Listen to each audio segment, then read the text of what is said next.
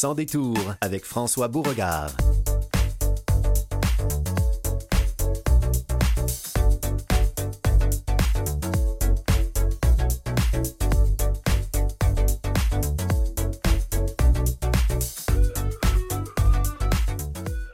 Bonjour, ici François Beauregard. 18 décembre. Oh, oh, c'est oh, oh, oh, Noël dans une semaine, le 25. Et puis, ben, si vous mettez le nez dehors, ça ressemble pas vraiment à Noël aujourd'hui. Non, non, non, on est dans la flotte. C'est un temps de canard. Mais on va garder euh, l'esprit des fêtes bien en vie aujourd'hui. Puis on va euh, arriver au 25 décembre avec tout le monde. Puis au 1er janvier, ainsi de suite. Nous avons des sujets fascinants aujourd'hui. Nous rencontrons Marise Bégin et Sophie Lontin du groupe AFI, une entreprise adaptée qui a maintenant pignon sur rue à plusieurs endroits et, bien des gens y travaillent et bien des gens y travaillent qui sont des, personnes en situation d'handicap. On en reparle avec ces deux dames.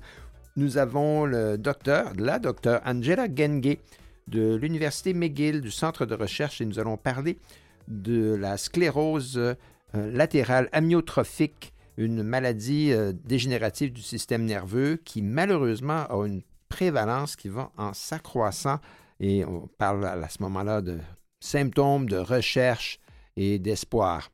Mathieu Lamarche est le porte-parole de la Fondation Moelle Épinière et Motricité Québec, le MEMO. Mathieu Lamarche a un, parcours intéressant à titre d'entrepreneur immobilier et euh, on va en parler un peu. On va parler également de la Fondation de mémo et tout ça en fin de la première heure. Nous avons Élisane Pellerin en revue de presse, plus tard euh, à 13 heures, et on va faire le tour du monde avec Élisane. Mais pour revenir, nous allons avoir notre chronique techno dans quelques instants.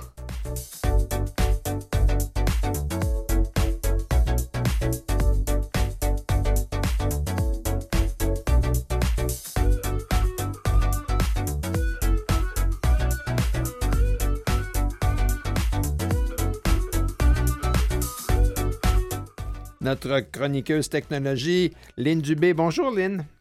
Bonjour, bonjour, ça va bien? ça va bien. Puis la pluie? Ah, ben, c'est mieux à l'intérieur. c'est mieux à l'intérieur, hein, voilà. C'est sûr que les, la, pluie n'est pas associée à Noël, mais enfin, c'est pas grave. Euh, il y, a bien des endroits dans le monde où il n'y a pas de neige à Noël. Hein, euh. Effectivement, effectivement. Mais nous, on aime bien ça quand c'est Noël blanc. Ça, fait, ça fait plus Noël, ça c'est sûr. Le 20 novembre, il y a à peu près un mois, euh, on était ensemble ici au micro à Sans détour, puis le sujet, c'était l'application Easy Reader. Euh, puis, euh, pour faire suite un petit peu à ça, on va, on, va continuer à parler de lecture, de livres et d'applications. Effectivement, parce que les vacances, c'est souvent symbole de je m'arrête, puis j'en profite pour lire parce que j'ai jamais le temps, ça court trop vite. c'est vrai. Et euh, on voulait on voulait présenter une application grand public pourquoi? Parce que c'est bien le fun, Easy Reader, mais euh, c'est souvent lié à des livres moins récents, peut-être, avec le SQLA ou le KM, parce que, bon, vous savez, j'ai pas besoin de vous convaincre. Ah, ben ici, à Canal M, Vues et Voix, on est un peu au courant du processus, oui. Oui, ben c'est ça. J'ai pas besoin de vous convaincre. À Vues et Voix, il y a quand même des délais pour enregistrer les livres audio.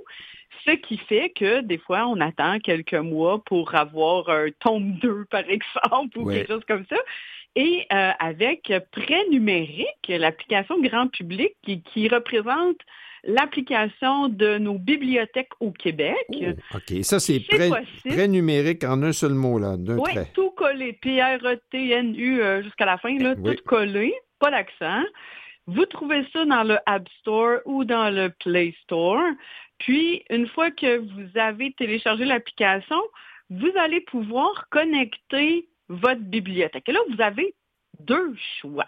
Oh. Si vous avez un compte déjà dans votre bibliothèque locale, ah d'accord, comme mettons à, la ville, euh, j'ai déjà une, ma carte de bibliothèque de la ville.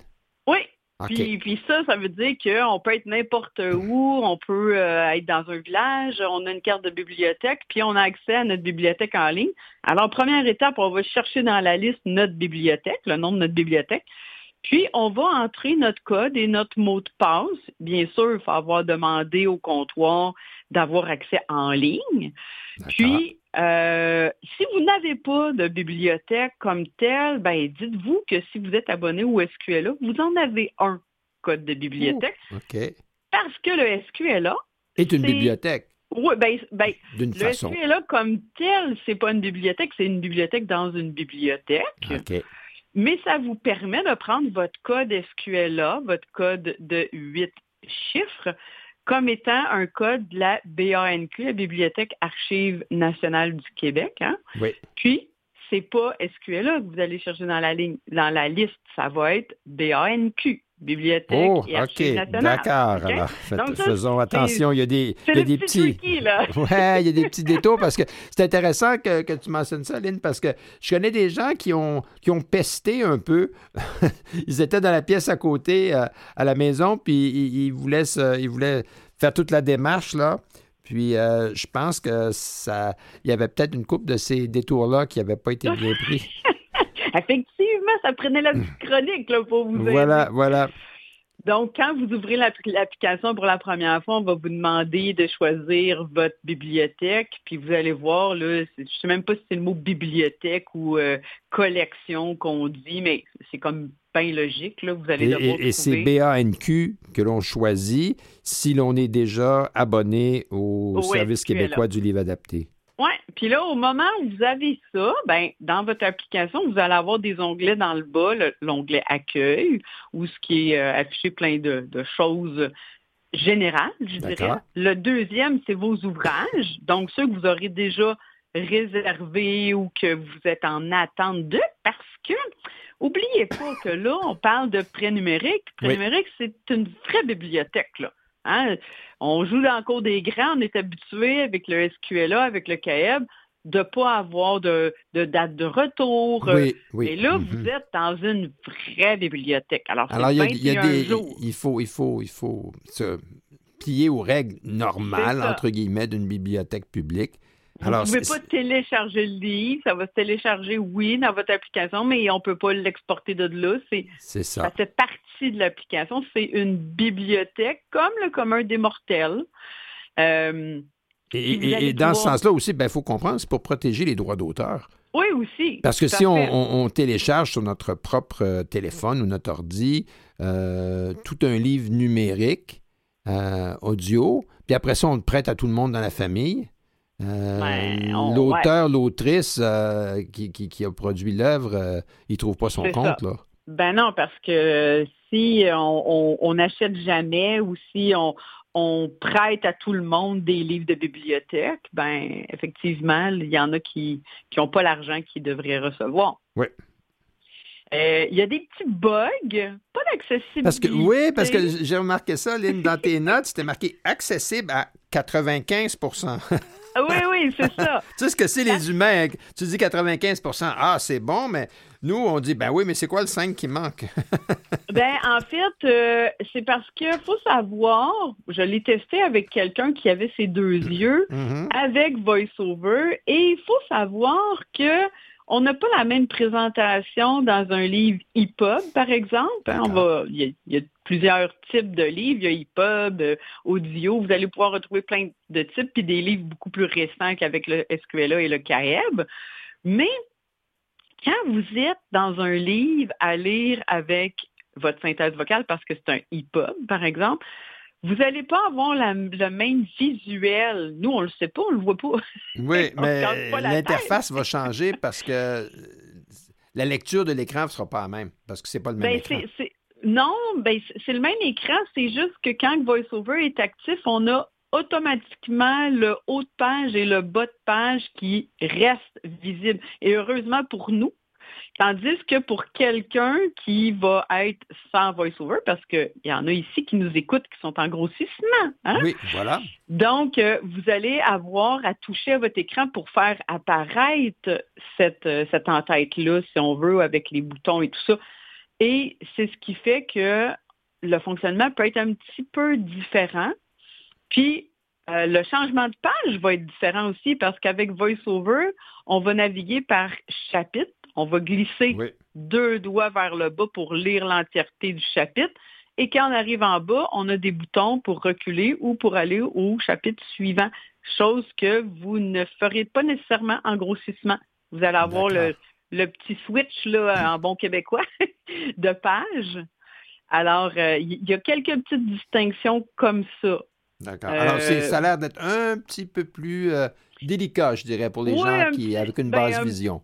Un petit peu plus laborieux aussi pour VoiceOver parce que quand on glisse deux doigts vers le bas, à un moment donné, pouf, le, focus part de mon texte, où est-ce que j'étais, puis il s'en va sur le bouton rechercher. Alors là, vous devez retoucher dans le bas de votre écran et repartir de là pour continuer la lecture. Mais perso, perso, parce que vous avez beaucoup plus d'ouvrages dans cette application-là, je ne m'en passerai pas. D'accord. Est-ce que c'est possible dans, cette application-là de, euh, donc de réserver des ouvrages qui ne sont pas immédiatement disponibles? Oui, euh, effectivement. donc, à ce moment-là, on, peut se faire une petite liste de favoris ou de livres et on, ben, va recevoir une petite note, on va recevoir un avertissement quand le livre devient euh, accessible ou disponible ou est-ce qu'il faut y retourner à chaque fois savoir si c'est bon? Non, en fait, en fait, si vous allez dans les réglages de l'application, qui est le dernier onglet, vous allez pouvoir activer vos notifications et vous allez recevoir un, en tout cas, moi, avec la BANQ, je peux dire que ça fonctionne comme ça. Les autres bibliothèques, je ne peux pas le confirmer. Mais euh, je reçois une confirmation par courriel qui me dit que mon livre est là et je vais le retrouver dans la section accueil. Je vais devoir l'ouvrir pour le télécharger sur mon téléphone et je vais y avoir accès par la suite. Pour ce faire, c'est que vous cherchez un livre, vous dites Ah, moi je veux ça, puis là, ça va vous dire qu'il n'est pas disponible, il est en emprunt seulement. Vous activez le petit bouton emprunt, puis ça va vous dire à peu près euh, quand est-ce qu'il va être disponible. J'en ai un actuellement, là, il va être disponible juste en mars 2025. C'est un peu oh. décourageant. Ben, au moins, tu sais ce que tu fais ce mois-là. Et puis. Mais, euh, mais, ben j'ose croire que ça va changer parce que ça, c'est ça, vous donne 21 jours à chaque fois que vous l'avez lu, OK? Mais si vous voulez être gentil, pour ceux qui sont en attente, dès que vous terminez de lire votre livre, vous activez le petit bouton Retourner le livre. Ah, ben Parce que si vous le lisez en trois jours, ben il y a 18 jours de gagner pour, pour tout le monde, pour tous ceux qui sont dans la, file d'attente. Est-ce que la recherche pour trouver un livre, c'est intuitif, ça marche par titre, par auteur, par genre? Oui, ça, ben en fait, on peut chercher par catégorie. Après ça, on a un champ de recherche. Si on veut, on peut chercher un auteur, on peut chercher juste un mot quelconque ou on peut chercher un titre carrément. Euh, ce qui n'est pas accessible vraiment ou ce qui, le 5 là, je dirais de voice-over, c'est que quand on fait une recherche, si vous ne partez pas du champ de recherche pour balayer vers la droite dans vos titres ou vos auteurs, vous ne pouvez pas faire de l'exploration touchez à votre écran, là, puis vous déplacez avec un doigt sur l'écran, là, oubliez ça, vous allez être complètement perdu. Ça n'a comme pas été bien euh, structuré pour ça. Donc, il faut vraiment partir du champ de recherche et là, vous balayez vers la droite, vous allez avoir le titre, l'auteur, s'il est disponible ou pas. Puis ça repasse au suivant. Le titre, l'auteur, est-ce qu'il est disponible ou pas. après 21 jours, qu'est-ce qui arrive? Euh, le, le, livre fait pouf, puis il n'est plus dans mon appli, là. En fait, euh, ça, c'est un bug, pas d'accessibilité, mais de prêt numérique. Moi, je recommande, si vous ne voulez pas avoir plein de, de, trucs inutiles dans votre application, quand vous avez terminé le livre ou avant la fin du livre pour pouvoir le re-remprunter, parce que vous ne pouvez pas ah, juste aller dire je veux continuer. Et vous devez le remettre sur la tablette virtuelle, puis revenir le prendre. Ben oui, puis euh, ça s'appelle, le petit bouton, ça s'appelle rendre l'ouvrage, mais le bug de l'application, c'est que si vous dépassez le 21 jours, le petit bouton rendre l'ouvrage est toujours là, mais vous ne pouvez plus le rendre. Alors, ah, il reste dans votre OK, ben, là, là, oui, parce que là, il y a comme euh, il y a deux fonctions qui, qui, se croisent, la fonction rendre l'ouvrage, puis la fonction d'ouvrage n'existe plus. Alors, il faut vraiment se faire un petit aide-mémoire pour se rappeler qu'au 19e, 20e jour, euh, ben, moi, je vous encourage, en tout cas. Dès que c'est lu, on le rend, voilà. Ben, mettez-vous un rappel ou mettez-vous quelque chose dans votre calendrier qui dit que faut absolument qu'il soit rendu pour telle date. vous n'aurez pas besoin d'y penser, vous allez avoir le rappel. Bon.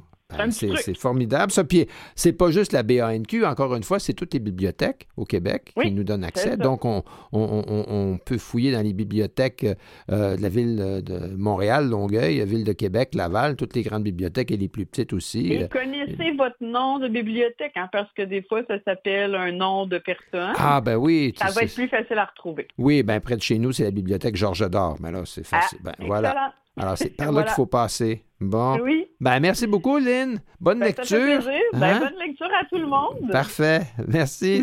Et on se revoit l'an prochain. Bye. excellent. Au revoir.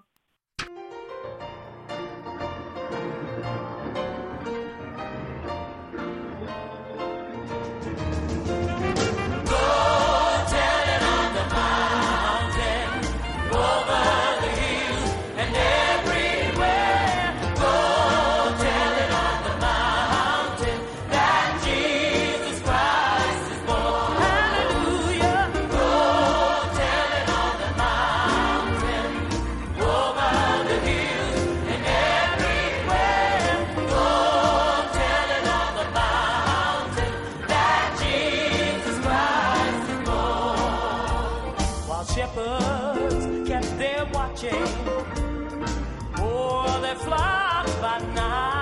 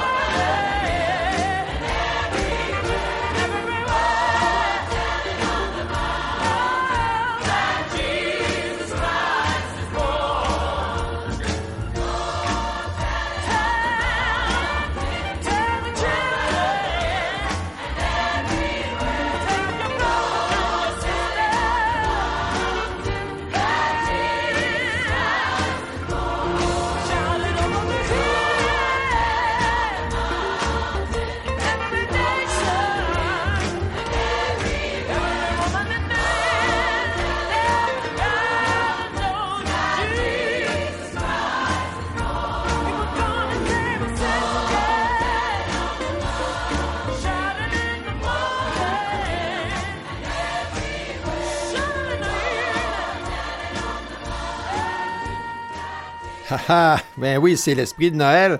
C'était le Montreal Jubilation Gospel Choir qui a, vraiment enchanté le Noël de beaucoup de gens à Montréal et ailleurs euh, pendant plus de 20 ans sous la direction de Trevor Payne. Leurs albums sont encore certainement disponibles. Alors, si vous aimez la, musique euh, gospel, c'est une référence et ça vient de chez nous. Ce sont des chanteurs, chanteuses euh, qui sont, qui sont de Montréal.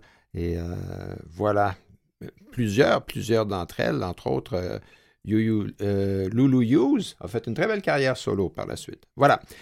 On parle de Noël, on parle de belles histoires, on parle de choses qui, sont positives et qui vont bien. J'ai le plaisir d'avoir à ma compagnie Marise Bégin, vice-présidente ressources humaines, et Mme Sophie Lontin, intervenante socio-professionnelle. Vous êtes toutes les deux, mesdames, du groupe AFI. Oui. Oui. exactement. Exactement. Le groupe AFI est une entreprise adaptée qui fait partie du Conseil québécois des entreprises adaptées du Québec. Et, on a eu le plaisir déjà ici à, notre antenne de, parler de votre groupe, mais je ne pense pas qu'on ait jamais parlé à quelqu'un qui vient d'AFI. Ma première question, là, c'est bête, mais moi, à chaque fois, ça me chicote. Ça veut dire quoi, AFI? c'est l'atelier La Flèche de Fer. Donc, ça, Oh. ça, a commencé avec ce nom, oui, puis on, l'a, on a mis un diminutif avec le temps. OK. Alors, ça, c'est, comme ça que ça a commencé. Ben, c'est merveilleux. Hein, C'est très bien, ça. Groupe AFI. Euh, mais votre, votre activité, quand même, est une activité industrielle sérieuse, là. La flèche de fer, Oui. c'est autre chose. Oui, oui, oui. Ben, à vrai dire, c'est juste le nom euh, que la compagnie avait là, maintenant plus, plus de 50 ans. Ça fait au moins 50 ans qu'on existe.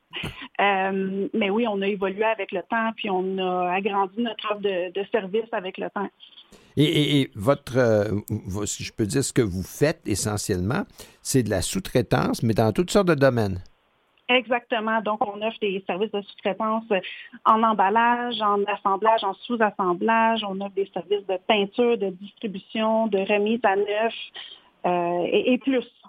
Et, et- et moi, pour être passé, si quelqu'un a des bons yeux puis il passe sur l'autoroute 30, là, vous avez un immense édifice, je pense, qui est dans le- sur un parc, Oui. euh, parc industriel de Saint-Hubert. Là, j'ai passé devant il n'y a pas tellement longtemps, puis quelqu'un m'a dit Oh, c'est ça, groupe AFI.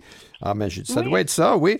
Euh, et, et- et ce qui vous distingue, c'est la proportion des personnes qui travaillent chez vous qui vivent une situation de handicap. Effectivement, on a euh, notre usine à Saint-Hubert. On a aussi une autre belle grosse usine à Boucherville. Oui. Puis, on en a une aussi à Anjou. Euh, puis effectivement, on a plus de 600 employés euh, au groupe AFI euh, à travers ces trois usines, mais aussi à travers une petite usine qu'on a à Québec.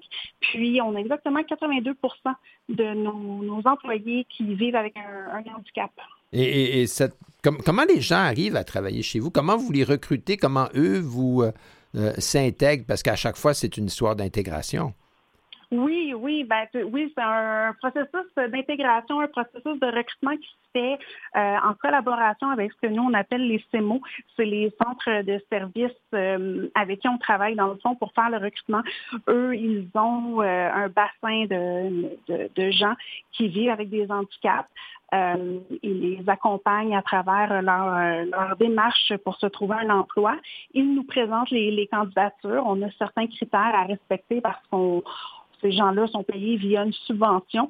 Donc, on reçoit une subvention du gouvernement. Cette subvention-là euh, rembourse le, le, taux, dans le fond, le, le taux minimum, euh, ainsi que les avantages sociaux. Alors, euh, le CEMO nous fait la présentation des candidatures. On s'assure que la personne euh, remplit les critères, donc qui a un handicap, mais qui n'est pas compétitive. La personne ne serait pas compétitive sur le marché régulier. Puis ensuite, bien, si tout fonctionne, on l'intègre euh, parmi nous. Puis euh, on a une belle équipe qui s'assure que l'intégration se fait bien. Oui, bien, c'est ça parce que euh, il faut que le milieu de travail soit accueillant dans beaucoup d'entreprises où l'entreprise va finalement, si je peux dire, euh, intégrer des personnes en situation de handicap. Souvent, ben, il faut comme inventer la roue parce qu'elle n'existe pas encore dans cette entreprise-là. Mais chez vous, ça fait partie de qui vous êtes d'intégrer des gens au travail. Alors, vous devez avoir euh, tout un, tout un, processus, euh, euh, tout un processus pour y arriver. Madame Longtin, comment ça marche euh, quand quelqu'un commence chez vous? Comment? Oui, donc comme Marise le disait, là, ça passe un coup que tout le processus a été fait là, du côté des services spécialisés de main-d'œuvre. Bon, ils intègrent euh, chez nous. Euh, puis là, bien évidemment, selon la limitation, on peut retrouver de la déficience intellectuelle, un, un trouble du spectre de l'autisme. On a des personnes malentendantes, des personnes sourdes, de la déficience euh, visuelle. Donc, euh, selon la limitation, euh, c'est par exemple une personne euh, une personne qui a une déficience physique, ben généralement là, on va on va s'assurer que la personne ait un poste adapté euh, pour euh, pouvoir euh, l'accueillir. Donc, si une personne en chaise roulante, ben on va on va l'intégrer à une table qui est un peu plus basse. les personnes, par exemple, qui marquent, qui ont une canne ou euh, une marchette ou quoi que ce soit, ben on va s'assurer qu'ils puissent avoir accès à des, des, des chaises adaptées là, pour qu'ils puissent être en alternance assis et debout. Oui. Euh, donc, euh, évidemment, ça dépend de la limitation, là, c'est sûr, là, mais euh, par exemple, pour les personnes malentendantes, euh, on offre de la formation ici là, aux superviseurs aux, aux différents euh, personnels d'encadrement oui. sur le langage des signes pour pouvoir bien communiquer avec eux. Là. Puis à la première journée, ben, pour ces personnes-là, ben, on fait venir là, euh, généralement des interprètes du CIVEL pour assurer oui. une bonne intégration. D'accord. Parce qu'il faut à la fois que je suis certain qu'il ne manque pas de candidats ou de candidates à l'emploi parce que malheureusement, chez les personnes en situation de handicap, le niveau de chômage est assez élevé. Alors qu'il y a des gens qui cherchent à, s'intégrer à une entreprise, ça, je suis sûr qu'il y en a. Vous avez toujours un bon bassin. C'est plus de votre côté de trouver le type d'emploi euh, qui chez vous. Est-ce que les gens restent longtemps chez vous? Est-ce qu'il y a une rotation euh, et de combien? Combien d'années les gens restent chez vous en moyenne? Ben, c'est drôle que vous posez la question parce que cette année, à notre partie de Noël, on va fêter une personne que ça fait 45 ans qui travaille oh! euh, pour le groupe AFI. Mais, euh, à notre usine de Anjou, on en a principalement là, qui ont entre 20 et 25 ans d'ancienneté. Là, oh là là. Pour le groupe AFI, là, c'est quand même euh, énorme. Là. Ben oui, ben ça fait preuve d'une loyauté puis également d'une intégration qui a, qui a, bien marché puis que les gens se sentent, se sentent chez eux. et, et le les, occasions de développement aussi des compétences, parce que peut-être dans une carrière de 5, 10, 15 ans ou plus, euh, les tâches vont peut-être changer, puis il va y avoir, euh, euh, au-delà de l'intégration, une forme de... Il va y avoir un développement du potentiel humain de la personne. Exactement. Si je pense à l'usine de Boucherville, on travaille principalement avec des appareils électroniques, mais on commence à s'en venir avec des projets connexes pharmaceutiques et autres. Puis, ben, il y en a que ça fait, euh, c'est comme je disais, 20-25 ans qu'ils travaillent avec les appareils électroniques. Donc, c'est nouveau d'arriver avec euh, des projets connectés et tout ça, mais avec les superviseurs, là, on prend le temps de, bien les encadrer et euh, de mettre des, méthodes en, place là, pour favoriser là, pour les tâches. pour, être Mais, Madame Bégin, comme votre de tous les employeurs euh, intégrés euh, euh, où il y a une intégration des personnes en situation de handicap au Québec, là, AFI est comme chef de file, hein, on peut dire ça. Mm-hmm. Est-ce que vous, est-ce que tout le savoir, toute, je dirais, la sagesse que vous avez développée au fil des ans, comment vous pouvez la partager à d'autres employeurs? Oui, ben, c'est sûr qu'à travers le, réseau, dans le fond, des, des entreprises adaptées, il y a des groupes de, de, pratiques, qui ont des formations. Euh, mais c'est, euh, il y a déjà quand même une belle communauté où on échange des, bonnes pratiques.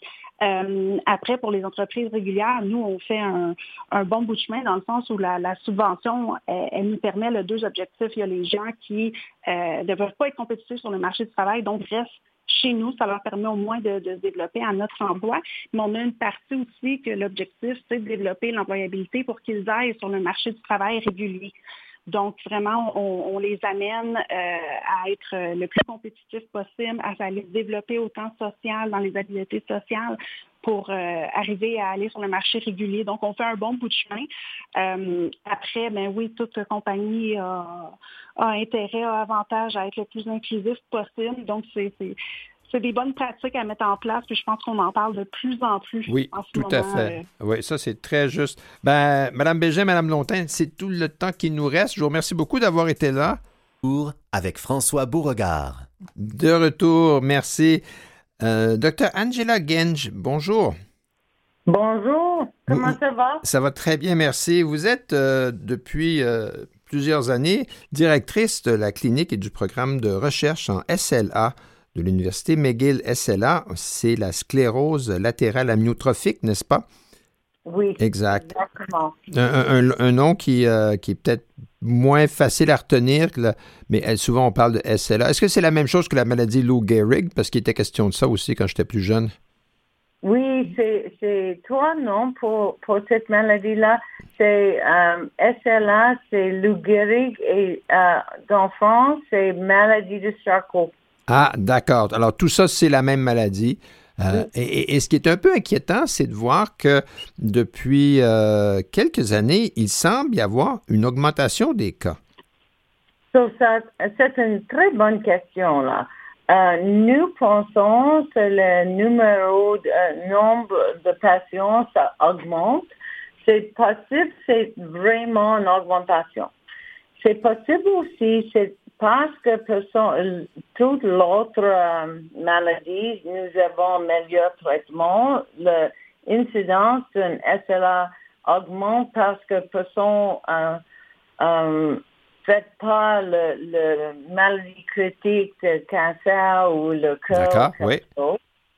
Euh, la dernière possibilité, nous n'avons pas absolument euh, très euh, absolument euh, clair et c'est un diagnostic euh, qui est euh, plusieurs informations dans la, dans la, like, dans l'internet et quelque chose. Oui, So, oui. Le diagnostic c'est plus fréquent. Mais je pense que nous avons graduellement une, une augmentation. D'accord. Nous, euh, le, probablement pas une augmentation de le type qui est familial. Ah Parce oui, parce que la ça, c'est... Mhm. Oui, c'est parce qu'on on, on pourrait penser à ça comme étant une, une- une explication possible. Alors, c'est- ça peut être parce que le diagnostic est mieux posé à l'avance, euh, mais net-net, euh, la fréquence des cas euh, est passée de 1,5 à 2 personnes sur 100 000 il y a 30 ans à, à 5 sur 100 000. Alors, ça a plus que doublé. Euh, donc, euh, ça pourrait avoir d'autres causes que celle-là. Oui, oui. So, um, nous pensons le numéro c'est plus de par um, une mille, euh, more than one in a hundred thousand. Oui, Nous pensons c'est, euh, je pense c'est plus que cinq. d'accord. Et aussi, l'autre chose qui est très importante là, c'est la, la fréquence, l'incidence de cette maladie, c'est le même que sclérose en plaques. OK. La raison, nous avons beaucoup moins de personnes avec la maladie, c'est parce que la maladie, c'est, c'est fatal. Hein? So, Oui. Quand nous avons plusieurs euh, traitements qui stabilisent la maladie, c'est plus de personnes avec la maladie parce D'accord. que c'est, they live longer. C'est- Oui, ben, c'est- c'est les- les- oui, il y a ça. bénéfice. Est-ce que, comme c'est des maladies qui se déclarent relativement plus tard dans, dans, dans, la, dans la vie de quelqu'un, le fait que la population vieillit, peut-être ça y est pour quelque chose aussi. Yeah. Et, il y, a- il y a aussi un lien, je pense, avec euh, les, les traumatismes crâniens. Oui. So, nous, c'est, c'est une très bonne, bonne chose. C'est nous pensons un, un trigger de cette maladie dans la personne avec aucun euh, problème dans la famille et un trauma euh, de le, le tête ou de le cou. Euh, nous, nous connaissons le, le joueur de football Oui, le football en Nord-Amérique et le football dans le monde, le soccer, oui, euh, euh, c'est une euh, incidence plus que normale. d'accord. Et c'est très clair dans ces deux populations. Dans l'Italie, c'est une grosse étude qui est confirmative. Oh, Et dans euh, Nord-Amérique, c'est clair, clair dans le, le football, dans le NFL. Et, on pourrait penser aussi à d'autres sports où il peut y avoir des traumatismes crâniens ou des commotions, comme le, le hockey, par exemple, parce que là aussi, il y a des, des commotions qui surviennent. So, hockey, c'est un peu différent. C'est pas beaucoup d'augmentation, mais c'est une augmentation. D'accord. So, pour euh, quelques raisons, c'est plusieurs dans le football, les deux types de football. Et le troisième euh, groupe, groupe qui fait une augmentation, c'est les personnes dans le militaire. Oh, OK. So, et ça, c'est absolument clair. Si vous avez un membre de le, le militaire dans les États-Unis euh, et vous êtes un ac- actif, euh, pas un desk job, euh, vous avez une euh, euh, augmentation de votre risque de SLA. Oh, OK. Oui, parce que ça, à ce moment-là, on peut penser, un, il y a des traumatismes crâniens ou d'autres formes de, de, de- de C'est- traumatisme du système nerveux qui peuvent Oui.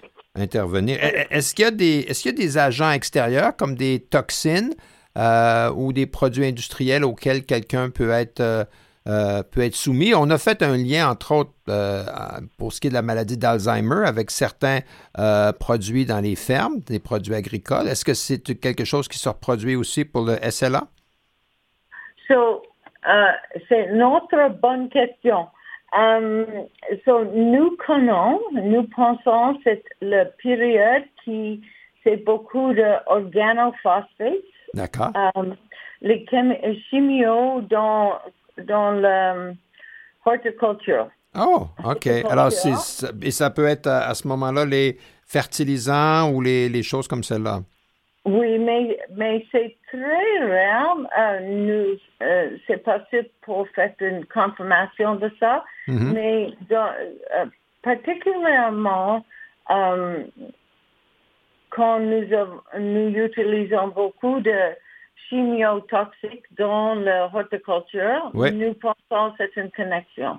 D'accord. C'est pas comme le, le traumatisme.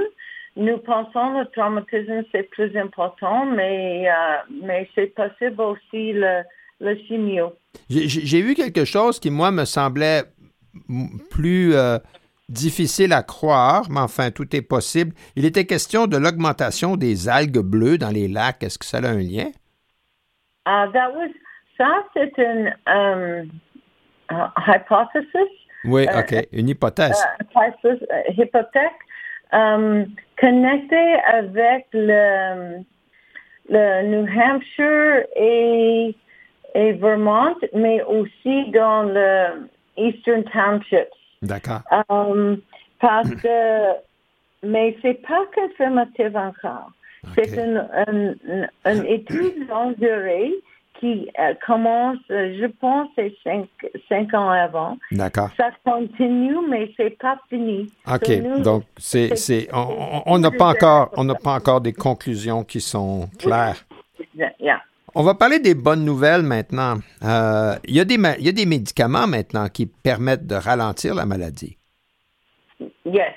So, nous avons quelque chose qui est important. C'est beaucoup de euh, bonnes nouvelles, mais le, le premier, c'est nous avons maintenant trois médicaments qui approuvés, qui diminuent la vitesse, ça c'est certainement. Le, le quatre médicaments, c'est un médicament juste pour un type de SLA. Nous sommes dit SOD1, SOD1, SLA. Ça, cet médicament, le- nous sommes dit tofersen, c'est un gr- euh, grand bénéfice. C'est avec la progression de la maladie, dans façon avec le, le, le type familial de SOD1. Ah, alors ça, c'est, les, les- les gens qui ont un- un- qui sont atteints du SLA, comme vous dites, d'un Ouais. type familial, donc héréditaire. Oui, euh, exactement. le, le- le médicament, ce médicament-là est particulièrement efficace. Yes. Euh, euh, il y a- il y a- quelle est la, est-ce qu'il y a beaucoup dans la, pour tous les cas de SLA, la, la partie héréditaire, c'est, il y, a, il y a combien de cas qui, euh, qu'on peut retracer comme étant héréditaires? So, entre 10 et 15 euh, OK. pourcentage, Oui. mais pour SOD1, c'est, c'est 3. OK, d'accord. Mais c'est c'est encore une minorité. Si, Oui. parce que maintenant, c'est important aussi de pouvoir euh, diagnostiquer le plus tôt possible euh, les premiers symptômes. Comment quelqu'un, comment est-ce qu'on peut diagnostiquer maintenant quelqu'un qui a le SLA avant que ça soit trop grave? Est-ce qu'il y a des, des symptômes il y a des signes qui sont des choses qu'il faut, euh, qu'il faut connaître pour lesquelles on doit consulter? So, the, um, le, le issue avec SLA est le premier symptôme, nous pensons c'est mineur. OK. Parce que c'est un peu de faiblesse ou un peu de twitching ou un, un petit changement de la voix. OK. avec aucun symptôme systémique. So, la personne ne sent pas mal. D'accord. Ils vont pas perdre l'équilibre, ils vont pas tomber par terre, ils vont pas. euh, D'accord. Mais si vous avez un, un peu de faiblesse et aucune douleur ou un changement de le muscle et aucune douleur, c'est plus fréquent. Et c'est important de façon euh, euh, visite avec le docteur, docteur de famille, mais c'est nécessairement de visite avec un neurologue pour faire le diagnostic. D'accord. Mais nous travaillons très, très, euh, je suis très agressif à, à donner le, dit à le docteur de famille à référer le patient vite. Si vous pensez que c'est passif, c'est une SLA, c'est urgent euh, pour la personne envoyer la consultation parce que nous, nous voyons cette patient-là euh, moins d'un mois après nous avons la consultation. D'accord. C'est très important parce que tous les nouveaux médicaments dans euh, le système et l'étude euh, clinique, si vous êtes plus, euh, moins faible, vous avez meilleure réponse. Oui, mais oui, ça tout à fait. Oui, exact. Les, médicaments sont, les, sont efficaces si euh, ils sont pris tôt dans le développement de la maladie. Euh, j'ai vu quelque part qu'on pouvait peut-être même envisager éventuellement de pouvoir détecter la SLA euh, par des prises de sang. Oui, nous travaillons de ça maintenant. Et nous avons une prise de sang qui aide, mais ce n'est pas un examen diagnostique encore. Mais c'est beaucoup de travail dans ça, hein, parce que ça ne change pas complètement. Si nous avons avec de sang, vous avez la SLA ou non, toute la personne, le diagnostic, c'est plus, plus vite. Là. Alors, ce qu'il faut retenir, c'est que si on commence à avoir des faiblesses, un, changement dans la voix, euh, un petit peu de, de, de, spasme, euh, c'est important d'aller voir notre médecin de famille et d'insister un peu pour avoir une référence auprès euh, d'un neurologue, euh, parce que s'il s'agit d'SLA, ce sera important euh, d'intervenir vite, surtout si on a un passé de traumatisme crânien ou de service militaire actif et, des choses comme cela. Mais ben, docteur Jengi, merci beaucoup. docteur Genji, merci beaucoup. Plaisir. Mon plaisir. C'est très important d'en parler à, tout le public et, de voir à ce qu'on puisse intervenir. Merci beaucoup d'avoir été là. Et bonne fête. Merci, vous aussi.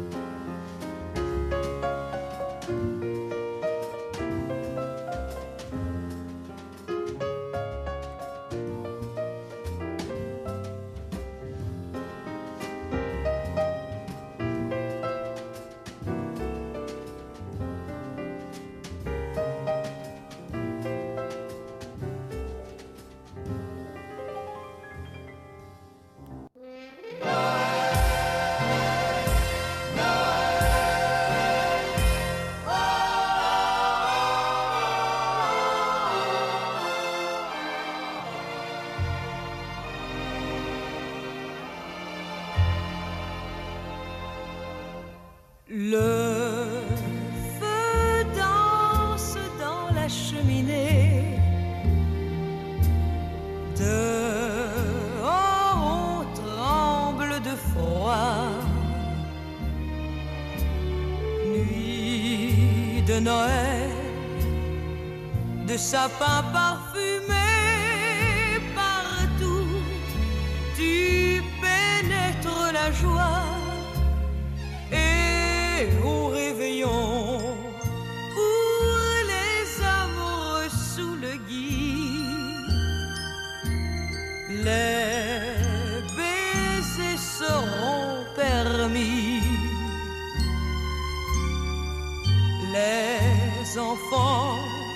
Le cœur vibrant d'espoir, ont peine à s'endormir ce soir.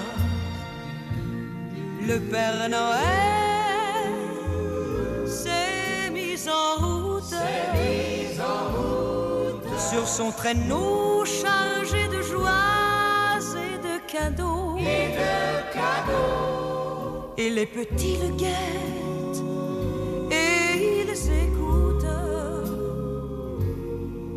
la ronde folle des reines dans le ciel.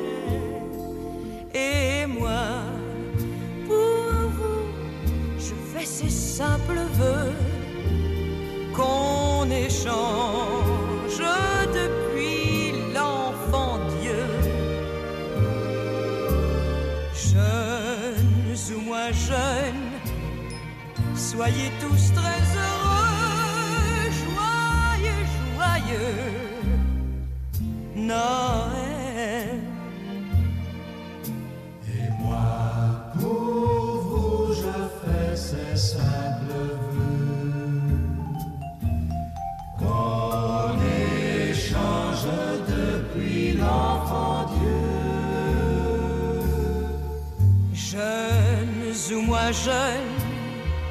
Soyez tous très heureux,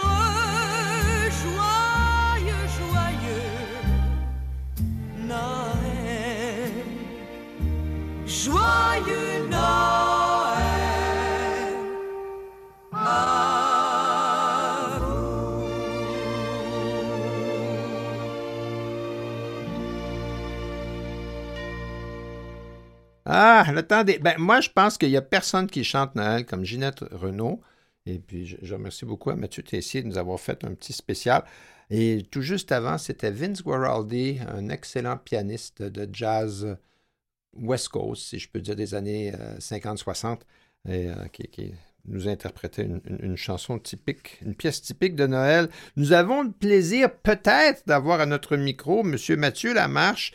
Euh, nous essayons de le rejoindre et de mettre euh, euh, la main dessus, si je peux dire. Alors, on, travaille à ça en, arrière-plan. Et le sujet est important parce que Mathieu Lamarche est un entrepreneur immobilier tétraplégique. Son histoire est particulièrement frappante. Victime d'un accident de la route quand il était, je dirais, dans la fleur de l'âge. Il- il s'est lancé à fond de train pour construire des immeubles qui sont accessibles. Et euh, tant et si bien que M. Lamarche est devenu porte-parole de la Fondation Moelle Épinière et Motricité Québec. Et euh, à ce titre-là, euh, il y a un fonds qui est un fonds de soutien financier s'adressant aux personnes vivant avec une lésion de la moelle épinière. Et ce fonds qui s'appelle le fonds 33, euh, M. Lamarche est le porte-parole de la fondation. Et, et ce fonds-là, c'est bien important. La période d'application au fonds 33, encore une fois, un programme de soutien financier s'adressant aux personnes vivant avec une lésion de la moelle épinière. La période d'application est ouverte et elle se termine le 15 janvier 2024. Alors, euh, bon, vous allez dire, je vais faire ça rendu le 8 janvier, mais parfois, il est préférable de mettre le pied dans l'étrier quand c'est le temps d'y penser. Alors, si vous allez sur le site de moellépinière.com, hein, moelle épinière, M-O-E-2-L-E-E, E parce que c'est moelle épinière, P-I-N-I ere.com. Vous allez trouver les critères d'admissibilité, le formulaire en ligne et tout ce qu'il faut pour être capable de euh, participer, si vous, si vous êtes éligible, et de demander un fonds de la, euh, je dirais, pour le fonds 33 euh, offert par la Fondation dont M. Lamarche est le porte-parole. Malheureusement, nous avons un porte-parole sans parole. Alors, moi, ça va me faire plaisir de vous lire quelque chose qui est tiré, en fait, d'un article qui est paru dans la presse euh, il y a euh, quelques, quelques semaines de ça, et, qui parle d'accessibilité universelle. C'est quelque chose que Daniel Bonneau de la presse a signé. Et nous allons euh, vous raconter un peu l'histoire. En, en 2013, Mathieu Lamarche a innové quand il a construit son premier immeuble locatif résidentiel à Sainte-Agathe-des-Monts en ayant recours à la géothermie. Malheureusement, il ne pouvait pas y entrer à cause des marches, parce que là, déjà tétraplégique, M. Lamarche avait créé un immeuble, mais son propre fauteuil à la suite d'un accident de moto. Il était tétraplégique depuis 2002. Il avait en fait construit un, immeuble auquel il ne pouvait pas lui-même, euh, je dirais, accéder. Alors ça, c'était un peu comme une révélation, un peu comme une épiphanie. Et depuis ce temps-là, ben, M. Lamarche s'emploie euh, à construire des immeubles locatifs euh, qui serait euh, accessible. Alors, il a ensuite érigé un immeuble locatif à La Chute, qui n'aurait ni marche ni escalier, s'était-il dit, pour y pénétrer, et qui aurait un ascenseur avec un garage intérieur. Mais ce n'était pas encore parfait, et c'est ce que lui a constaté, euh, mettant président du groupe GDI, ça c'est le groupe immobilier dont il est le président. Il a voulu aller encore plus loin. Il a construit le complexe locatif Terra Nova, à Terrebonne. Et, le Terra Nova, si vous cherchez dans les archives de Sans détour, nous avons déjà fait un topo là-dessus. Et le Terra Nova est un édifice locatif du quartier Urbanova à Terrebonne qui, lui, est un exemple d'accessibilité universelle et c'est fort bien. Alors, il a maintenant son approche depuis presque 20 ans et donc de réaliser des immeubles universels conçus pour accueillir une clientèle aux besoins multiples. Dans les premières phases euh, de son projet, déjà presque 38% euh, sont des logements qui sont adaptables, ce qui veut dire que bien, c'est des logements qui peuvent être adaptés euh, selon les besoins d'un ou d'une locataire éventuelle. Alors ça, c'est excellent. Euh, les retraités vont représenter 50% de la clientèle, dit M. Lamarche dans cet article de Daniel Bonneau à la presse. On a voulu bâtir des immeubles adaptés à la prochaine génération de locataires. Évidemment, à ce moment-là, ça prend des corridors plus larges, euh, des, des, arrangements à l'intérieur, des cuisines, des salles de bain, ainsi de suite. Voilà. Ben, bravo, M. Lamarche, pour cet excellent parcours et c'est inspirant. Par ailleurs, si vous vous y reconnaissez, bien, moi, l'Épinière Québec vous offre un fonds, le fonds 33. Allez faire votre demande avant le 15 janvier. Cela dit, après la pause, on retrouve Élisane Pellerin et on fait ensemble la revue de presse. Merci, à tout à l'heure.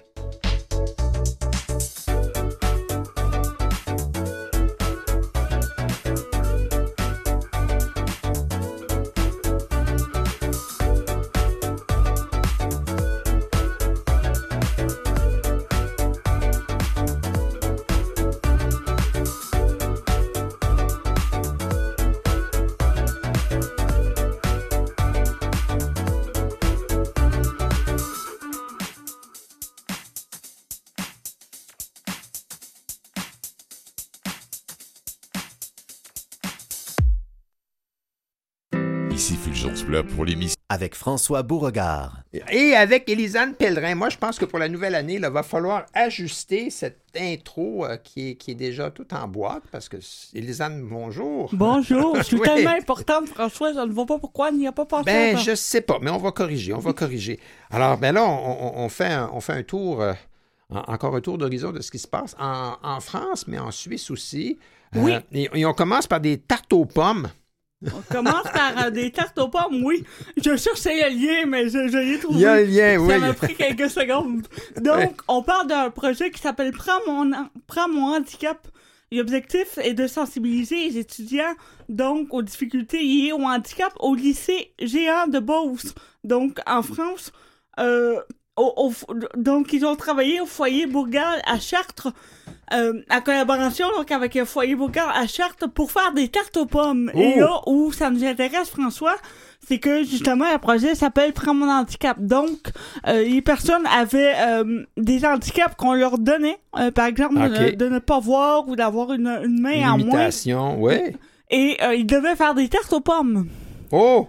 pour être capable de, voir en fait avec quoi vivent les personnes en situation de handicap. On parle ici euh, évidemment il y a plus d'handicap physique, mais euh, c'était une façon de sensibiliser euh, les étudiants au fait que euh, pour certaines personnes de faire une recherche, une recette, oui, de tarte aux pommes, pas facile. ça peut être un, un bon un bon défi, alors que pour d'autres qui n'ont pas d'handicap ne pourraient ne pas penser que euh, des, des objets simples de la vie, des activités courantes deviennent un petit peu plus Comme peler, peler une pomme, là. Peler une pomme pour si une on n'a pas comme une, moi, une bonne, euh, une bonne dextérité, là, c'est c'est pas facile. Pour une carapégie comme moi, ça prend quand même beaucoup de temps. Oui, puis des fois, il reste moins de pommes. Oui, Euh, il reste toujours moins de pommes. Il reste toujours moins de pommes. Voilà. Bon, mais tant mieux. Puis ça, c'est c'est bien parce que c'est une activité qui est ludique, puis ça s'applique à, c'est une activité qui est quotidienne. hein, qui- Oui. Et en même temps, ça, c'est toutes sortes de choses entrent en jeu. Pour faire une recette, il faut être capable de lire la recette, de mesurer, de couper, de cuire, de ne pas se faire mal. Alors, euh, voilà, ça, c'est une, c'est une bonne idée. Euh, ah, on, on parle de culture à Paris.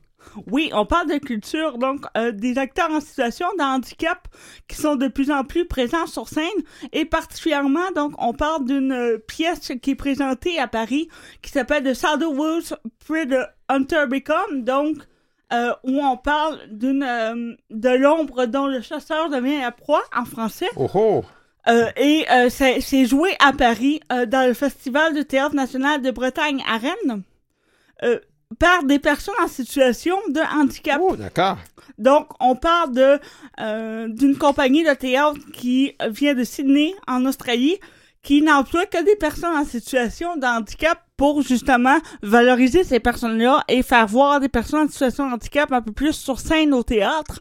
Le théâtre étant peut-être un endroit où on, on valorise un peu la, la, la haute classe, la haute Oui, société. tout à fait. Euh, donc, euh, cette compagnie-là qui, euh, qui vient d'Australie euh, veut valoriser aussi les personnes en situation de handicap et euh, leur donner une pièce. Et donc, euh, les gens donc, de qui on parle là, sont des gens qui ont des déficiences intellectuelles qui ont été mis sur scène là, pour euh, ce spectacle-là et euh, qui a joué donc euh, cette semaine euh, à Paris. Euh, et qui a aussi euh, qui va jouer dans, dans plusieurs euh, villes, dont au Canada d'ailleurs, Ah à- à Vancouver et à Toronto. Je, Ah, je ben, suis si allé je, me voir. posais, je me posais la question. Ah, ben bravo. Donc, ils vont être à Vancouver et à Toronto. Oui, ne seront pas à Montréal Ah. parce qu'on on, y serait allé, François. Ben oui, ben oui. On avait fait une sortie de bureau, mais non, ça n'arrivera pas. ils étaient en Suisse, ils étaient à Zurich au mois de septembre. Oui, ils Là, ils à sont Zurich à au mois de Paris. Alors, ils, ils font, ils font le tour, mais Vancouver, Toronto. Mais il faut, il faut que nos amis de Toronto euh, et de Vancouver y aillent, puis euh, peut-être nous en parlent. On va essayer de trouver quelque chose. Alors, euh, Pour l'instant, la diffusion n'est pas. Il y, a- il y a une diffusion donc sur euh, sur internet, mais la Ben oui. diffusion n'est pas disponible au Canada Ah. euh, pour l'instant. Mais peut-être un jour, euh, tout le monde, tenez-vous au courant. Ça a l'air d'être. euh, J'ai vu des, des extraits. Ça a l'air d'une très bonne pièce et euh, les personnes en situation euh, d'handicap intellectuel qui jouent euh, sont tout à fait attachants. Donc, on peut-être qu'on pourra voir ça au Canada euh, sur nos écrans Tout à fait. Tout à fait. Et, et- et il y a ici à Montréal aussi des troupes qui se spécialisent dans le théâtre euh, pour les personnes en situation de handicap. Alors, on, a eu le plaisir d'en parler ici euh, dans- à notre antenne. Et, et encore une fois, euh, à, Paris, d'autres retombées. Les Jeux paralympiques, là, je me souviens pas de... Peut-être est-ce que c'est parce que oh, les, les- les médias français sont particulièrement attachés au sujet, mais j'ai rarement entendu parler de Jeux paralympiques aussi souvent que les Jeux de 2024 à Paris. Oui, on en parle beaucoup et on en parle encore euh, cette semaine, François. Donc, à quelques mois des Jeux olympiques de 2024, euh, l'accessibilité des sites sportifs euh, doit être améliorée, a été améliorée dans certains cas. Donc, on parle de, de, l'hôtellerie, entre autres, les hôtels qui ont plus de chambres adaptées. Euh, et euh, ça va un peu mieux euh, à ce niveau-là. On parle aussi donc d'endroits sportifs où on va avoir les jeux, donc on va avoir différentes épreuves qui ont été adaptées. On parle de 5000 pièces. Euh, Ça, c'est le, c'est le centre aquatique olympique. C'est là Oui. que vont avoir lieu les, les épreuves de natation, je face au suppose, stade de, plongeon. de Oui. France, que, Et- qui- que 5000 pièces pour des personnes en situation euh, de handicap. Euh, et on essaie justement de, de construire des choses qui vont rester, hein, donc Oui. qui vont pouvoir euh, être utilisées là, pour les personnes en situation de handicap, là, pour rendre les euh, événements sportifs plus accueillants pour ces personnes-là. Euh, par contre, on parle aussi qu'il y a quelques problèmes, François, ou quelques Dans l'accueil. quelques trucs à, à améliorer encore. Là. On a encore quelques manquements. Donc, euh, des manquements au niveau, par exemple, euh, on, on manquerait encore de, de chambres d'hôtel. On, on en a fait un- une bonne partie. euh, mais on a on a 3000 chambres qui euh, qui, Sont, accessibles. qui sont accessibles autour des, des, des jeux, autour des, des établissements qui Mais- vont avoir les jeux, mais on va en manquer. On attend 5000 5000 personnes. 5000 personnes en fauteuil roulant. Alors, oui. il, il manque encore 2000 chambres. Puis, Il manque encore 2000 chambres, entre autres. Entre autres, et, et souvent dans les hôtels, euh, on- on- même si vous n'êtes pas en situation de handicap, si la chambre qui reste, c'est la chambre qui est adaptée, On vous la donne. on vous la... Oui, et à ce moment-là, ben, il y a quelqu'un qui le lendemain appelle en disant ben, Moi, j'ai besoin d'une chambre adaptée. Ben, cette valeur est déjà prise Oui. par quelqu'un qui, de fait, n'en a pas autant besoin que vous. Les gens font ça aussi dans les toilettes publiques, en prennent la toilette Ah euh, oui, pour les ça. personnes Ben, y avait personne, d'handicap, et là, tu arrives et tu dois attendre. Ah oui, puis là, dit, ah, ben, il y avait personne. Mais oui, il y avait personne, mais la, la personne est derrière toi. Mon pauvre chien qui est gros n'entre pas dans les toilettes euh, Non, normales, ben non, ben non. François. Ah, ça me ben, cause certains problèmes. Oui, oui, oui. Il faut, faut que vous sachiez, tout le monde, que Norton, qui est un, c'est un, c'est un labrador, hein? Euh, Labrador Bouvier Bernois, donc Oh là là, c'est une un belle gros ours bête. noir qui n'entre pas dans les toilettes, qui ne sont Non, pas adaptées. non, il, il- il- il occupe à peu près la moitié du studio avec nous. Alors, On euh, exagère à peine. ben oui, c'est correct. En, parlant d'adaptation en Suisse, le transport ferroviaire est, est- est- là aussi euh, est challengé. Oui, il y a encore un peu de travail à faire de ce côté-là également, François. Donc, quelques 500 gares qui ne sont toujours pas adaptées aux personnes en situation de handicap. Donc, on parle de 1800 gares en tout euh, en Suisse dans les, pour euh, tous les arrêts de, de train en Suisse. Et, Et, euh, là-dessus, il y en a 500 qui sont pas encore aux normes. il y en a 500 qui ne sont toujours pas aux normes, malgré le fait, donc, on avait, on, il y a une loi qui exige de les mettre aux normes et euh, qui avait exigé, donc, en 2004, que ce soit fait euh, d'ici 2024, donc dans les 20 ans. Oui, Et d'accord. euh, ça n'a pas, ça n'a pas été respecté malgré le fait qu'on a fait des avancées. Euh, on sera pas prêt. On, il va quand même manquer là, euh, plusieurs, euh, Centaines. plusieurs centaines de, de gares qui ne seront pas adaptées à temps malgré la loi. euh, parce que euh, justement, euh, il y a eu un, un manque, appelons ça un, un manque au niveau De- euh, de, de, de l'accessibilité. Je dirais un manque de volonté. Hein? Oui, je ne suis pas quand- jusque-là, ouais, mais, mais François quand on veut, on peut. hein? Alors, Oui, si on décide que c'est une priorité, on le fait. Voilà. Puis, si, si c'est pas ça, parce que les, les, euh, les, les entreprises ferroviaires euh, suisses, ben, en fait, il faut comprendre en Suisse qu'il y a l'Office fédéral des transports qui supervise euh, l'industrie ferroviaire, mais ce sont des entreprises privées qui assurent le service et elles- celles-ci, ben, expliquent le retard par le manque de personnel, de ressources financières, euh, difficile de travailler autour des, créneaux d'horaire sans perturber le service, ainsi de suite. Mais là, quand ça fait 20 ans qu'on avait l'occasion de le faire, euh, ben ça, ça, ça dénote euh, tout à fait un retard. Voilà. Ben là, on va, on va prendre le train. hein? On prend le train. On prend le train, puis on revient, on revient chez nous. Ah, mais avant ça, on va arrêter en Acadie. Pauvres comme des rats d'église, pour nous, Noël voulait dire plusieurs choses. Je me souviens vaguement des cadeaux que j'ai eus ou des choses banales que j'ai achetées à ma famille, mais il y a trois différents Noëls qui resteront gravés dans mes pensées pour toujours. Le premier est celui dont nous avons passé la veille de Noël à jouer aux cartes à la chandelle à cause d'une panne d'électricité. L'autre est quand nous, les enfants, avons eu une dizaine de cadeaux chacun. Le troisième est celui où nous avons presque rien eu pour Noël. Je me souviens que ma mère pleurait sur le coin de la table parce que ses enfants n'avaient pas eu un si beau Noël que leurs petits amis. C'est drôle, mais pour moi, à 14 ans, Noël voulait déjà dire quelque chose de différent. En la voyant pleurer, je dis à ma mère Je ne sais pas pourquoi tu es si triste. Ne crois pas que ce sont les cadeaux achetés au magasin qui sont importants aujourd'hui. Oui, c'est plaisant d'en avoir, mais un pot de poutine, du manger assez, un an de Noël bien grillé, puis toute la famille ensemble et en santé pour écouter Elvis chanter Blue Christmas, c'est bien meilleur que tous les cadeaux du catalogue. Ce sont les dernières larmes tristes qui ont coulé chez nous à Noël. Les cadeaux qui nous ont été achetés sont tous perdus ou brisés, mais le souvenir de voir Timac rouvrir ses cadeaux puis être tout excité Ronald à nous faire rire avec un petit sketch, Monique de nous conter des petites montries et de voir mes parents savourer tous ces petits moments spéciaux resteront avec moi pour toujours. Quel beau cadeau! À cette heure, je réalise qu'on n'était pas pauvres des rats d'église. Au contraire, on était bien riches, peut-être même plus riches que bien d'autres. Je vous souhaite à vous et votre famille le plus joyeux de Noël. Que la vraie raison de cette grande journée ne s'échappe pas de vos pensées. Joyeuses fêtes!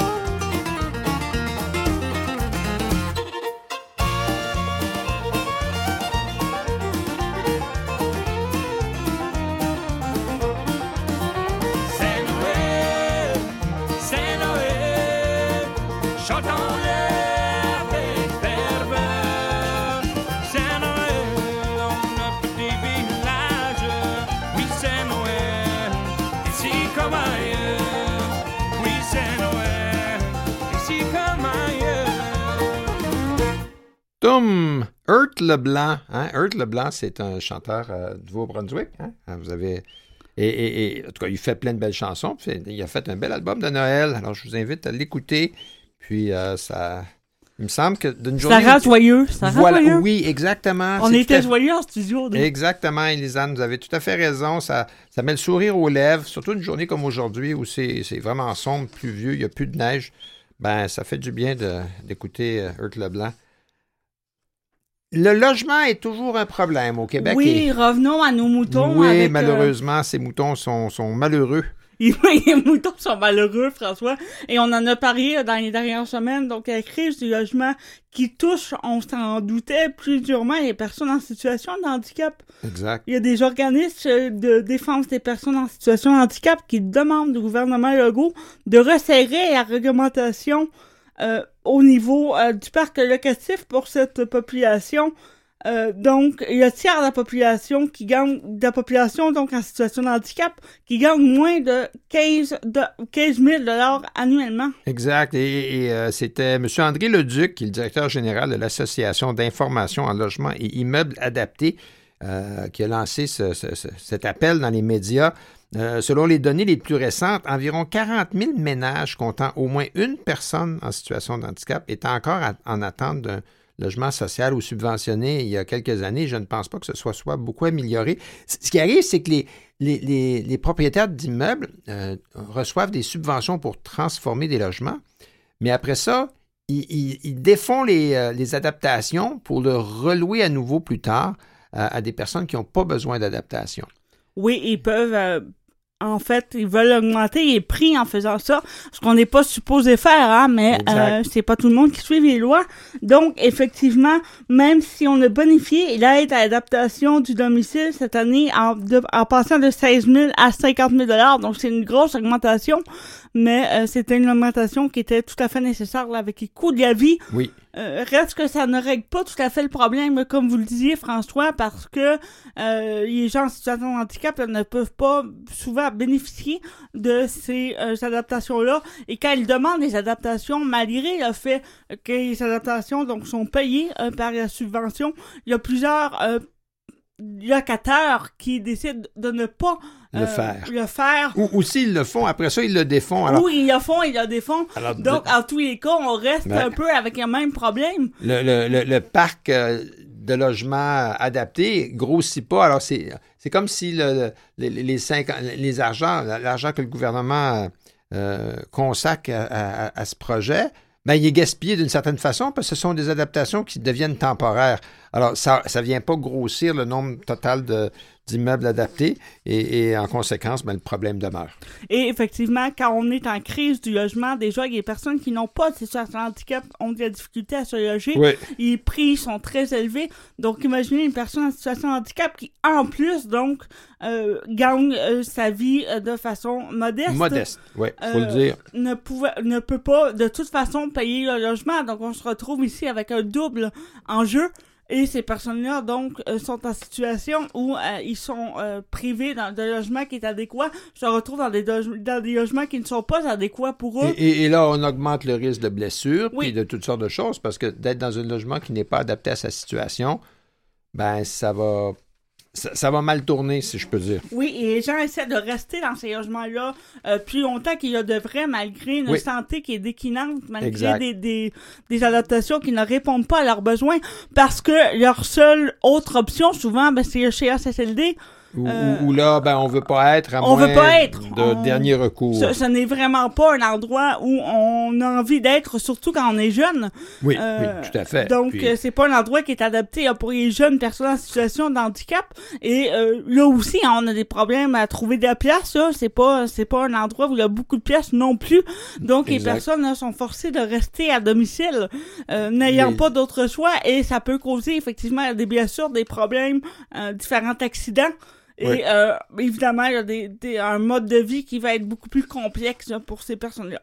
Exact. Il y avait euh, plutôt euh, ce mois-ci, je pense, le 7 décembre, la Ville de Québec a tenu un événement Imaginez le quartier de vos rêves. Ah, c'est intéressant, parce qu'on voit d'une côté des politiques gouvernementales pour augmenter, ça se vient du gouvernement du Québec, le, le- le- le logement adapté, politique qui finalement frappe un peu à côté de la cible pour toutes sortes de raisons qu'on vient d'expliciter. Puis là, en même temps, ben, il y a des volontés de la Ville de Québec de rendre les quartiers plus euh, accessibles. Alors, les gouvernements parfois veulent bien, mais c'est comme si les, les, les, politiques euh, n'atteignaient pas la cible. Alors, à Québec, il y a eu toute une journée de rencontres avec des intervenants euh, du monde du handicap de la région de la capitale nationale. Et ben, on espère que ça va déboucher à une politique L'élaboration des prochains plans d'urbanisme et de mobilité de la ville sera lancée en 2024 à Repentigny. Ah, ben là, parlons d'une belle nouvelle pour les milieux de vie. Oui, parlons d'une belle nouvelle, François, parce qu'on ne peut pas juste parler des mauvaises nouvelles. Il y en existe, des deux sortes existent. Oui, voilà. Donc, à Repentigny, les premiers résidents intègrent leur milieu de vie à la maison des aînés euh, alternatives qui vient d'ouvrir dans les dernières semaines. Donc, on parle maintenant d'une maison qui, euh, justement, accueille des personnes âgées. euh, dans, dans une maison alternative, donc une maison qui est faite pour être un peu plus semblable à un endroit de, de, de vie euh, commune, de, Oui. de vie comme, comme vous Comme et une moi vraie famille. avant. Oui, voilà, comme une vraie famille avec, avec des endroits euh, accueillants, avec des, des salons adaptés, avec bon, avec tout donc tout donc ce qu'on a besoin là, pour euh, pour euh, avoir la famille qui vient nous visiter et tout ça. Donc c'est beaucoup moins médicalisé. Euh, donc, on aime ce type d'endroit et euh, à Repentigny, c'est maintenant ouvert là, pour euh, 24 personnes aînées et euh, pour aussi euh, des personnes en situation de handicap. Donc, on a gardé quelques endroits euh, pour les personnes en situation euh, de handicap qui ont besoin euh, d'une maison un peu plus adaptée que les maisons euh, habituelles. Exact. Donc, on a fait moitié-moitié dans les, euh, dans les endroits, dans les résidences qu'on avait, dans les chambres qu'on avait pour ces personnes-là. c'est constitué, en fait, il s'agit de quatre maisonnettes ou quatre lieux de vie. À chaque fois, il y a 12 personnes qui a, chacune de ces personnes ont une chambre individuelle avec euh, toilette, douche adaptée. Et les, les 12 chambres, si je peux dire, donnent sur des aires communes Oui. où là, il y a salon, cuisine euh, qui permettent de, de faire à manger, de recevoir les gens de la parenté. Euh, et évidemment, ça prend une grande salle à manger. Et, et donc, c'est comme des maisons à- avec 12 personnes qui y habitent. Mais euh, il y a un milieu de vie qui est commun. Ce ne sont pas des, chambres le long d'un corridor là, euh, avec, euh, avec le, tout le, Il y a l'aspect tout l'environnement médical, voilà. institutionnel qui, Voilà. qui va avec, là, tout à fait. C'est la c'est- 16e maison des aînés, François. Oui. Donc, on commence vraiment à développer ce modèle qui n'est pas parfait, disons-le, mais qui est quand même meilleur que la CHSLD là, pour différentes personnes qui, comme je le disais, ne répondent pas euh, aux à, attentes à du, tout- du à- tous les critères. Oui, voilà. Et ça, c'est c'est quand même important de, de voir à ce que. Il y a, il y a des- il y a une certaine communauté de, de besoins entre les personnes âgées et les personnes en situation de handicap. hein, Oui. la- L'accessibilité universelle ou le design universel, euh, ça, ça rejoint tout le monde. Ça, c'est bien. Euh, mais il faut éviter que les gens ne se retrouvent pas là, là où ils devraient être. Oui, donc voilà, comme, euh, comme je le disais, c'est pas parfait, mais euh, c'est- une des, des réponses qu'on a trouvées là, à- pour ne pas avoir tout le monde en CHSLD. là. Exact. Le programme national de soins dentaires, ah, ben voilà, ça c'était une des promesses électorales du gouvernement Trudeau. Oui. Le, le NPD a, a- a aidé à, à- à À- mettre euh, à de l'agenda. oui. Exactement. Et, et là, l'agenda, ça, vient de sortir. Alors, euh, une lettre va être envoyée euh, dès cette semaine aux personnes de 87 ans et plus pour les inviter à s'inscrire. Oui, donc on parle vraiment de- d'assurance de, soins dentaires couverte par le fédéral euh, pour les personnes de 65 ans et plus.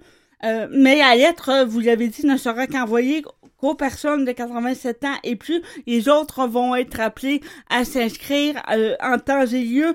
Et donc, ces différentes tranches de la population, l'inscription va être faite euh, pour, au, cours, au cours des prochains mois. Là, au cours des prochains mois, euh, une tranche de la population à la fois, un peu comme on a vu avec la vaccination de la COVID. Donc, euh, pour éviter que, que le système informatique soit dépassé par, par les demandes. Oui, ça, oui, ça, on, a vu que parfois, ça pouvait poser problème. Euh, et en fait, le- pour les personnes en situation de handicap, la date euh, euh, à inscrire au calendrier, à l'agenda, c'est juin 2024, donc dans, dans six mois d'ici ou presque. Ce sera le mois pendant lequel la tranche des personnes en situation de handicap et, et- et des personnes mineures, des personnes de 18 ans et moins, pourront s'inscrire euh, au, programme euh, euh, national de soins dentaires. Évidemment, il y a des critères d'admissibilité euh, et euh, il faut aussi qu'il y ait une coordination avec les, euh, programmes déjà en place au niveau des provinces, mais euh, ça pourra certainement permettre d'élargir la couverture et, d'avoir une meilleure... euh, euh, parce que les soins dentaires, c'est pas plaisant aller chez le dentiste, mais c'est nécessaire. Et puis, une détérioration de ces soins-là peut en- amener d'autres complications médicales. Donc, à terme, en 2025, là, tout le monde qui va avoir un faible revenu, ou à, à tout le moins un revenu euh, qui, est- Éligible. qui, qui est suffisant, mais qui, qui, qui, qui est de moins de 90 000 donc euh, vont pouvoir avoir accès à ces soins-là euh, dentaires, donc à cette assurance-là, s'ils ne sont pas couverts par leurs propres assurances, bien sûr. Voilà. Profession avocat, euh, c'est intéressant de voir qu'il y a eu des.